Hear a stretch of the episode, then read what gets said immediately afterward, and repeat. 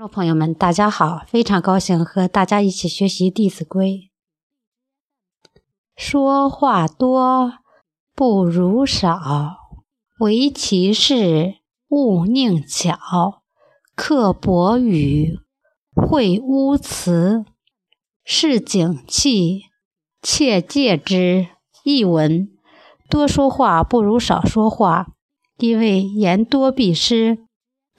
说的话只要能切题、恰当就行，不要花言巧语，不要讲刻薄挖苦的话，不要说下流肮脏的话，粗俗无赖的世俗习气一定要彻底戒掉。下边给大家读一篇故事：陶母封于教子。陶侃是东晋时有名的贤臣。他年少时，父亲早亡，家境贫寒。陶侃与母亲相依为命。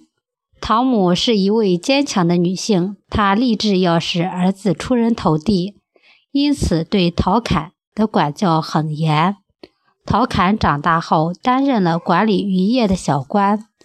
有一次，他选了一坛上好的腌鱼，托人带回家孝敬母亲。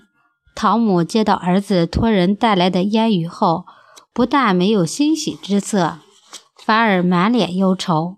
他将烟鱼重新封好，又让人退了回去，并且给陶侃写了一封信。信中说：“你作为国家的官吏，却用公家的东西来孝敬父母，这不但没有好处，反而增加了我的忧虑啊！”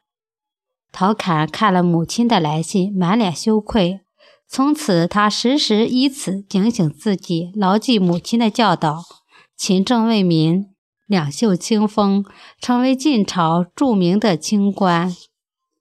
今天的《弟子规》就学到这里，谢谢大家的收听。